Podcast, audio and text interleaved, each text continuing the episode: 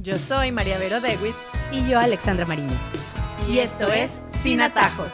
Porque la vida hay que vivirla sin atajos. Bienvenidos, un podcast más y tenemos un tema súper interesante el día de hoy en el que como padres hemos estado, estoy segura que cada uno de ustedes ha pasado por ahí. En ese momento en el que nuestros hijos vienen a contarnos que han tenido un problema en el colegio, en el parque, en eh, los juegos, en probablemente la visita con algunos amigos en alguna casa, los trataron mal y ellos no supieron resolver ese conflicto. Entonces me pegó, me hizo y tú como padre, el primer instinto es decirle, pues devuélvele la patada, pues no te dejes, trátalos igual, pero en el fondo tal vez sabemos y creemos que ese no es el camino. Hoy vamos a hablar de cómo resolver los conflictos sin violencia. Vamos a darles herramientas para poder trabajar con nuestros hijos una forma más inteligente de llevar a cabo estas situaciones en las que lamentablemente no estamos con ellos, porque quisiéramos estar con ellos. María Vero, qué gusto verte de nuevo.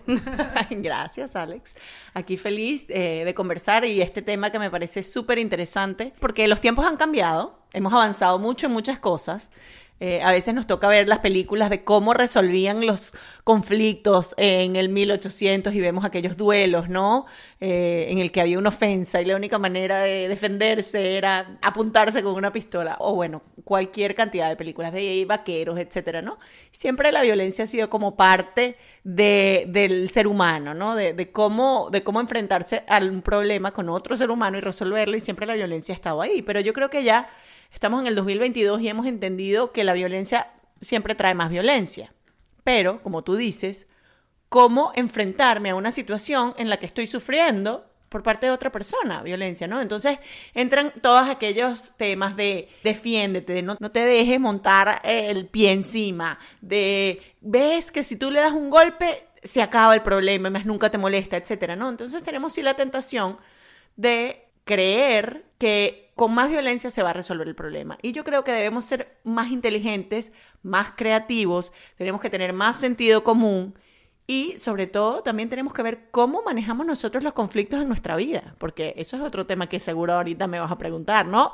O sea, el ejemplo es, es de verdad nosotros, ¿cómo le exigimos a nuestros hijos que no sean violentos si nosotros, en nuestro trato hacia ellos, en nuestro trato hacia nuestra pareja, en nuestro trato en el tráfico, somos violentos? Entonces, eso es algo que hay que tener en cuenta. Y por supuesto que iba a eso. Fíjate que siempre que sucede alguna situación entre niños, siempre sale el comentario que dice, es que lo que se ve en casa se ve después en otros lugares. Es decir, el niño es el reflejo de los padres. Pero a mí personalmente me causa conflicto cuando conoces a esos padres y cuando dices, pero no, si son gente muy decente, son una familia normal, pues como uno tal vez, tendrán sus problemas y demás.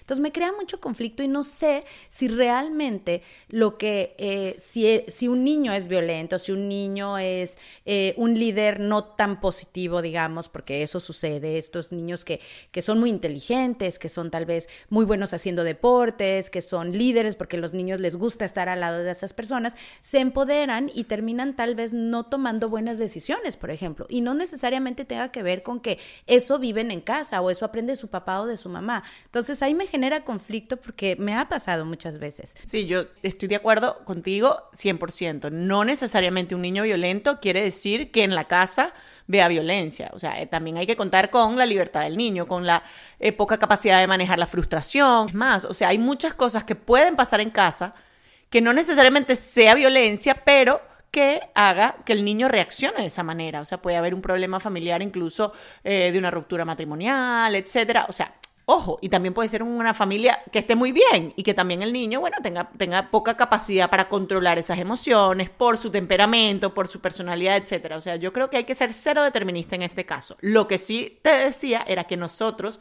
antes de ver cómo educamos a nuestros hijos en eso, tenemos que ver qué es lo que ellos están viendo en nosotros.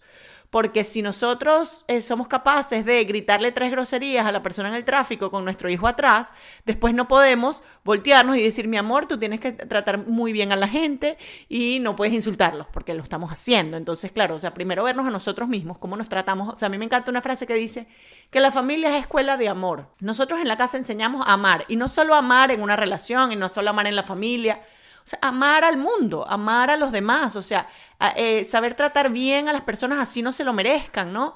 No quiere decir eso que van a andar nuestros hijos como, como el mundo, como las víctimas de agarrando toda la violencia y los malos tratos de los demás, pero sí que de repente sean más inteligentes, ¿no? En cómo enfrentarse al problema. Te voy a echar un cuento que pasó recientemente y me parece que ilustra bastante bien. Estábamos en un juego de fútbol, de soccer, de un hijo mío, y estaban jugando un juego de repente bien fuerte físicamente, etcétera, y de repente yo oigo que un papá al lado mío le dice al hijo, o sea, en la mitad del juego, pégale, pégale, no te dejes empujar, porque claro, uno se estaban medio empujando, ¿no? Entonces, el niñito tendría nueve años, diez años, no más de eso, se voltea, ve al papá claro, en, la mitad del juego, o sea, el juego seguía con la pelota, él se volteaba, ve al papá, se va caminando y va donde está el niño y le pega un puño. O sea, él le hizo caso al papá. Al papá me imagino que le decía pégale en el momento, ¿no? No creo que le decía, mira, para el juego y ve y pégale un puño. Pero el niño oyó al papá, fue y le pegó un puño. Y obviamente el otro niño, cuando vi que le pegan un puño, pues lo agarra, lo ahorca. Bueno, entonces se armó el lío, entraron los papás, le gritaban al niño, no le pegas miso. Una cosa espantosa, ¿no? Entonces yo de verdad que decía, o sea, primero la poca inteligencia emocional de este papá, que como le va a decir en la mitad del juego, pégale, o sea, sabiendo que el niño, mira, lo vio y le hizo caso, lo que me dice mi papá es, yo voy y le pego. Y luego también le dije a mi hijo después, bueno, o sea, también la poca inteligencia emocional del otro. Y él le decía, sé vivo. Si a ti te pegan, tírate al piso y te haces, ay, ay, ay, me dolió. Van a votar al otro, le van a poner tarjeta roja, lo van a expulsar y tú vas a salir muy bien. En cambio, si tú le pegas de vuelta, entonces hubo un problema con los papás, los expulsaron a los dos, etc. Entonces, en ese momento también sé inteligente, o sea, yo entiendo que el honor del hombre, ¿no? Que tiene que defenderse, etcétera, pero bueno, también hay otra manera de resolver los conflictos, ¿sabes? Entonces, yo creo que hay, hay que pensar un poco fuera de la caja, ¿no? Y salir un poco de esos clichés de, de defiéndete y si te pegan, pégate, sino sé inteligente, o sea, observa la situación, entiende qué es lo que está pasando para ver de verdad cómo vas a poder salir del conflicto tú mejor, la otra persona también mejor, porque ¿qué vemos en las peleas de estos niños cuando están en, en Estos niños eran chiquitos, pero cuando esto pasa, cuando tienen 16, 17 años, mira, o sea, hasta heridos hay, ¿no? O sea, hasta dónde va a llegar la escalada de violencia. Entonces, a veces los papás no se dan cuenta que el decir defiéndete y pégale puede ser que a tu hijo, bueno, que tu hijo salga en una ambulancia. O sea, porque no sabe ni con quién se está metiendo, ni en qué situación se está metiendo.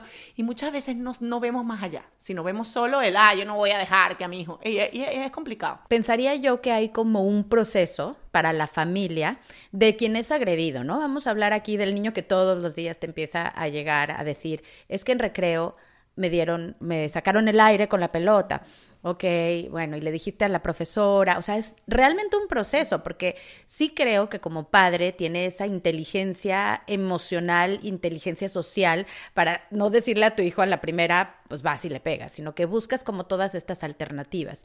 Pero cuando ya pasa un mes, cuando pasan dos meses, cuando tú mismo ya tomaste cartas en el asunto, cuando ya hablaste en el colegio y cuando las cosas siguen y ves que tu niño cada vez está más afectado, al final muchos sí caen en el, pues sabes qué, ya no me importa nada. Te volteas tú y le pegas tú. Pero en el fondo sabes que ese niño no tiene, tu niño no tiene esa malicia para hacerlo, porque ya lo, si la tuviera, lo hubiera hecho desde el día uno. Exacto, no hubiéramos tenido todo este conflicto. Entonces hablamos mucho de esas herramientas que podemos darles. Y sí creo que hay como un proceso de primero entender los sentimientos de los niños, ¿no? El, primero, nuestra reacción siempre es decirles qué hacer, pero debería ser preguntar, ¿no te parece? A la primera, me pasó esto y tú cómo te sentiste o por qué vino. ¿Qué, crees que es lo, lo, primero que hay que hacer para justamente no llegar hasta esas últimas palabras? Pues, o sea, e, en el caso que tú dices, evidentemente, yo creo que el primer acercamiento tiene que ser darle a él el poder de lograr llegar a la solución, ¿no? Como tú dices, decir qué hacer es muy fácil, pero uno no tiene todo el conocimiento de qué estaba pasando, etc. Y muchas veces la solución que les damos no es la solución más adecuada porque no estamos en el problema, no sabemos por qué pasó. Muchas veces lo que nos cuenta nuestro hijo es una parte, pero hay otra parte también que no conocemos, ¿no? O muchas veces eh, pensamos que tenemos que ir de salvadores y lo que estamos es haciendo hijos dependientes, que vamos y hablamos con la mamá, llamamos a la directora, y llamamos a... O sea, yo no digo que no hay casos en los graves en los que esto tenga que pasar, pero muchas veces los casos no son graves De repente nuestro hijo tiene el poder de resolverlo, lo resuelve y se siente bien porque lo logró resolver sin que nosotros tuviéramos que intervenir y quitarles a ellos el poder de poder hacerlo, ¿no? Entonces yo creo que hay que darle como, aunque uno se muere de la rabia, así alguien le voltee los ojos, porque es así, o sea, me volteó los ojos y uno es que ya quiere ir a matar, ¿no? o sea, es que no me invitó y uno, ay, esa niña, de bueno, como, o sea, es verdad, uno le duele porque nuevamente, y lo hemos dicho mucho aquí, ¿a quién le va a doler más el sufrimiento de nuestros hijos que a nosotros? O sea, si nuestros hijos sufren, nosotros sufrimos el doble. Pero nuevamente, hay que darles el poder a ellos de manejar y gestionar estas situaciones. No me invitaron, ajá, pero ¿por qué no te invitaron? ¿A quién me invitaron? ¿Qué crees tú? A ti te tiene que importar eso, no te tiene que importar. Cuando tú tuviste tu fiesta, tú invitaste a todo el mundo, no lo invitaste. Tú de repente crees que eres más amiga de ella, no eres más amiga. De repente pensar lo mejor de las personas, ¿no? tratar de decir, bueno, de repente no podía invitar a todo el mundo, mi amor, y de repente nada más podía invitar a cuatro. Y Entonces, a veces como sobrepasar esta rabia y este impulso emocional que tenemos nosotros para darles a ellos más poder para entender las situaciones y saberlas gestionar. Creo yo que es lo más importante, porque muchas veces lo del padre Salvador y lo de la madre, yo soy, como dicen, la mamá leona, que por mis cachorros bueno, no necesariamente es el camino correcto, porque entonces tus cachorros probablemente se queden toda la vida cachorros y nunca lleguen a ser ellos leones, ¿no? Nunca tengan ellos el poder de poder decir, bueno, yo le dije, basta, eh, yo me paré y me fui y resolví mi problema. Eso sí da autoestima, ¿no? Entender que yo pude resolver mi problema sin que viniera mi mamá a salvarme. En estos conflictos, lo que más nos cuesta como padres es no poder estar ahí. Yo creo que todos en algún momento de nuestras vidas hemos pensado, ojalá tuviera una camarita para yo ver qué le dijeron exactamente, porque creo que el ser humano tiende a mm, exagerar muchas situaciones. A veces es bueno siempre tener como la mayor cantidad de información del momento justo en el que pasaron las cosas para tú también ver si lo está tomando personal, como quien dice. No pasa, que yo creo que también es importante tomar en cuenta el momento y la situación y enseñarles que no todo gira en torno a ellos y que no fue personal y que probablemente ya cuando es un golpe directo a la cara, pues sí, claro, pero situaciones para hacerles entender que no fue para ti. Ese comentario no cayó directo, te cayó el, anillo al dedo, pero no era para ti. Entonces, hacerles entender que el mundo no gira en torno a él. O incluso, si el comentario era para ti, entender de repente que ese niño en ese momento estaba pasando por un mal momento y que de repente, pues cometió un error y también pasa. Y a veces uno también puede pecar de insensible y uno también se equivoca. Y uno a veces también trata mal a sus amigos y uno a veces también hace cosas sin querer, ¿no? Entonces, eh, ese reconocimiento de la propia debilidad, de la propia, de los propios errores, de entender que uno también a veces puede caer en eso, porque eso de creer que nuestros hijos son incapaces, que son los mejores, que nunca cometen un error, que son siempre buenos, tampoco, tampoco es correcto ni está bien. O sea, incluso nosotros como padres reconocer cuando nos pasamos, cuando nos estamos desahogando con ellos y no los estamos educando, cuando sufrimos de impaciencia y les pegamos tres gritos porque ya no soportamos, por situaciones que nos están pasando a nosotros y de repente no tienen que ver con ellos, pero que sí son errores y que sí tenemos que decir, bueno, me equivoqué, perdón, te hablé mal, perdón, me pasé, perdón, ¿no? O sea, ese reconocimiento de las propias debilidades los propios errores nos ayudan también a ver en el otro que el otro se puede equivocar, que no necesariamente todo lo hacen con ensañamiento, etc. Entonces, el reconocer esa debilidad humana en nosotros y en los demás también nos hace seres mucho más comprensivos, ¿no?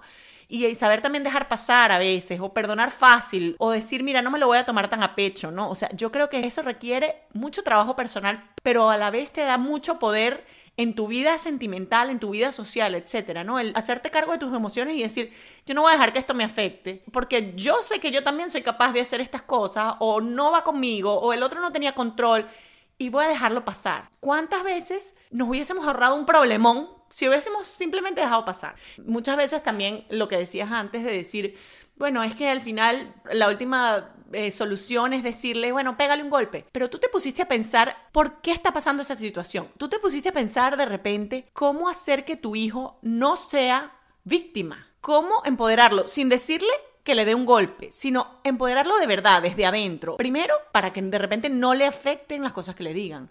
O de repente para que entienda tomarlas en su justa medida y diga, bueno, esa es tu opinión. O sea, entonces, claro, en vez de decir, yo que a veces tengo problemas entre los hermanos, porque obviamente, y me imagino que tú también, o sea, que se pelean, eso es muy buena escuela. La resolución de conflictos en la casa ayuda mucho y hace niños mucho más capaces de resolver conflictos afuera, porque eh, uno se mete con el otro, entonces le dice tonta, entonces en esos son los momentos en donde nosotros levantamos esa autoestima, sabemos, enseñamos a dejar pasar, sabemos cómo contestar, porque un niño que está seguro de sí mismo, que no le importa, que sabe dejar pasar, que no se engancha, que etcétera, tampoco va a ser víctima de esta molestia y de este acoso, ¿no? O sea, ellos saben escoger a sus víctimas. Entonces, en vez de pasar tiempo peleando con la directora, peleando con los otros papás, peleando con el niño, diciendo que le pegué un golpe que no es capaz de dar, vamos a hacer que nuestro hijo no sea víctima. Y eso no lo hacemos, porque es difícil, obviamente, y bueno, y, cuesta, ¿no? Pero de repente deberíamos poner todo nuestro esfuerzo en eso. Pero totalmente, yo creo que el trabajo hay que hacerlo en casa, y es así, tú no puedes cambiar a los que te rodean a ti, los que rodean a tu familia, los que, los que rodean a tus hijos, no puedes hacer ningún cambio en eso, no puedes cambiar la metodología o los protocolos de un colegio, por ejemplo, frente a diferentes temas, porque es que son 25 niños, 30 niños en un salón en el que, por supuesto, va a haber conflictos. Uno, no eres monedita de oro. Hay que entender que tú le vas a tener afinidad con algunas personas y no vas a tener afinidad con otros. Les vas a caer muy mal a otras personas. Y es duro darte cuenta de eso porque todos quisiéramos ser moneditas de oro. No somos monedita de oro y cuando te das cuenta que uno no es personal, dos, que es válido que no tengas afinidades, que no le caigas bien a alguien, pues vas a dejar pasar lo que dices tú, ¿no? Yo siempre cuando hablo con madres que tienen estos problemas, pues amigas que me llaman, es que mira, me ha pasado esto, ¿cómo lo puedo? Pues porque pasa así, ¿no? Para eso uno es amigo, para ayudar y, tal vez dar consejos si te los están pidiendo. Lo primero que digo es, trabájalo en casa. Tú no puedes hacer que las otras familias cambien. Tú trabajas con tu hijo directamente. Y me ha funcionado mucho, y esto sí lo, lo, lo hablo a partir de mi propia experiencia, en hacerles ver la razón por la que una persona se puede estar portando muy mal con ellos porque lo bonito es saber que esa persona está pasando por un mal momento, porque en casa hay situaciones difíciles de manejar, porque son niños y puede que eh, esos niños no tengan un ambiente feliz como lo tiene mi hija en su casa probablemente. Entonces, cuando tus hijos entienden que el otro también está sufriendo y que tú tienes que partir de recibir las cosas de quien vienen en el momento en el que llegan, entonces aprenden que sí hay que dejar pasar y que no es personal y que ella resultó estar en el lugar equivocado en el momento equivocado y que ya estuvo y, así se quedó. Cuando dejas de darle tanta importancia a la situación en sí, a esas riñas entre dos niñitos, San se acabó. Es de verdad que es así. Se acaba el problema y cuando lo dejas pasar y cuando la niña viene y se queja y entre más caso le haces tú a cómo se queja, más conflicto va a haber cuando tú bloqueas desde el principio y le dices, déjalo pasar, es contigo, no le dirijas la palabra. No es, ojo, no es pon la otra mejilla, no es eso. Es a ti que se te resbale. Esa persona, si es así contigo, no existe. Y ahí se acaba el conflicto.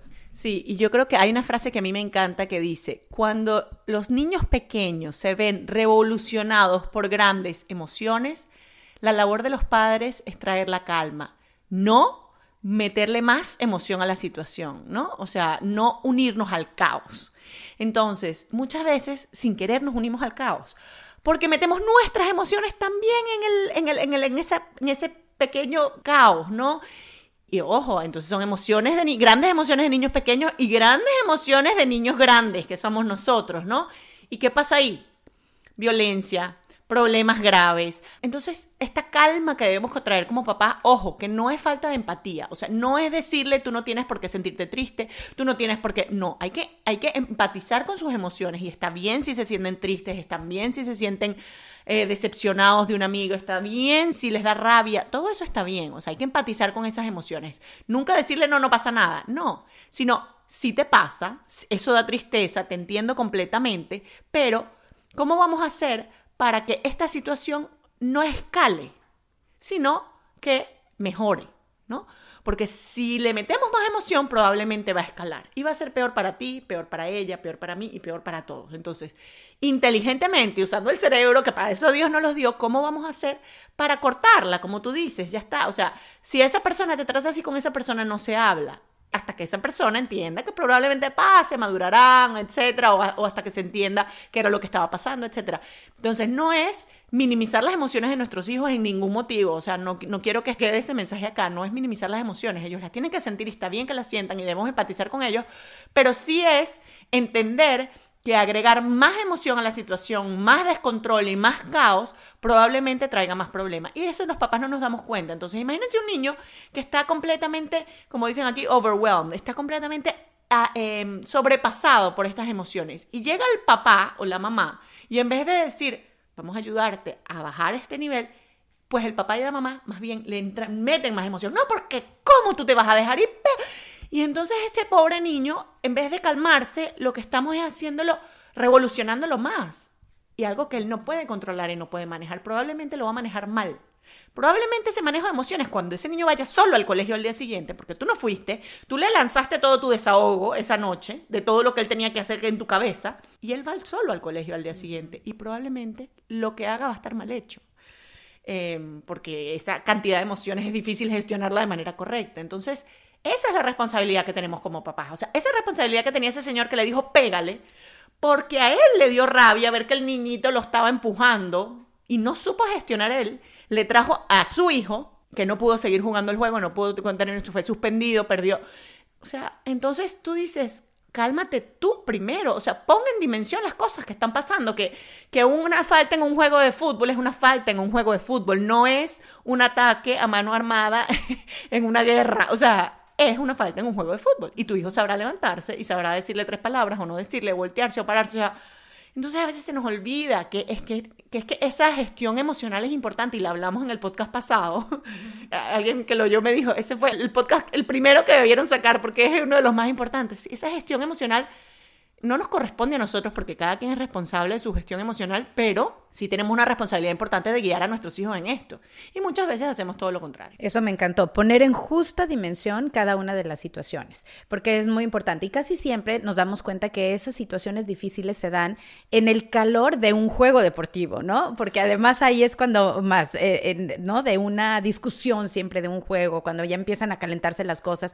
Y es ahí donde hay que aprender como seres humanos, como padres, y enseñarle a nuestros hijos que calladito te ves más bonito, que cuando estés muy enojado, es mejor tomar distancia y calmarse para no responder de la peor forma posible, que es con un golpe al otro, con unas palabras que no quieres decir, de las que después te vas a arrepentir. Entonces, bueno, pues así llegamos al final de este podcast muy rápido, pero cómo resolver conflictos sin violencia. Vamos a tratar de hacer como un eh, resumen de lo que vimos el día de hoy y es dar un buen ejemplo, primero que todo, siempre partimos de eso como padres, dar un buen ejemplo. No necesariamente un niño violento es porque ve y vive violencia en casa, no necesariamente pasa. La inteligencia emocional es muy importante para poder trabajarla todos los días como personas, como individuos, como padres y con nuestros hijos, darles el poder de gestionar cada una de las situaciones por sí mismos. Eh, cómo nos cuesta, no queremos ir con las profesoras, no queremos estar nosotros de primera instancia, ya como que ver si eventualmente eh, no lo pueden resolver, Tal vez tomas las cosas en tus manos, pero siempre tratar de que ellos sean los que encuentren los, la solución a sus conflictos. Por eso hay que empoderarlos, levantarles la autoestima, no dejar que sean víctimas y nosotros no volverlos esas víctimas. Cuando hay grandes emociones en los niños, me encantó también como padres hay que aplacarlas, no hacerlas más graves, no le echen leña al fuego, como quien dice. Y bueno, sin minimizar sus emociones. Eso fue eh, también el mensaje principal. No minimizar las emociones son importantes, pero darles su justa medida. Así fue como terminamos. Sí, y yo creo que para agregar un extra es importantísimo conocer la personalidad y el temperamento de cada uno de nuestros hijos. Es por esto que la educación no puede ser igual para todos, porque podemos tener uno que se enciende rapidísimo y que sabemos que es capaz de ir y, pegarle patadas a todos, los de, a, todos los amigos y sabemos que hay otro que más bien se queda calladito y se aguanta, etc. Entonces la educación de ese, que es encendido, será distinta que la del que es calladito y se aguanta y se aguanta y se aguanta. Entonces, conocer a cada uno de nuestros hijos y saber qué decir en cada situación y cómo tratarlos a ellos para que aprendan a gestionar su manera de ser, que es distinta que la del hermano y del otro y del otro y del amigo, es la clave y es muy importante. Los invitamos a suscribirse en eh, sus plataformas de podcast favoritas para que nos sigan sin atajos y no se pierdan ninguno de los podcasts que estamos haciendo con mucho cariño para todos ustedes. Cada semana tratamos de tener uno nuevo. Y además que nos escriban al Gmail, sin gmail, si tienen sugerencias, críticas, comentarios, preguntas y cualquier cosa que podamos hablar aquí en el podcast. Yo soy Alexandra Mariño. Y yo María Vero de Witz. Y, esto es Sin Atajos porque la vida hay que vivirla sin atajos.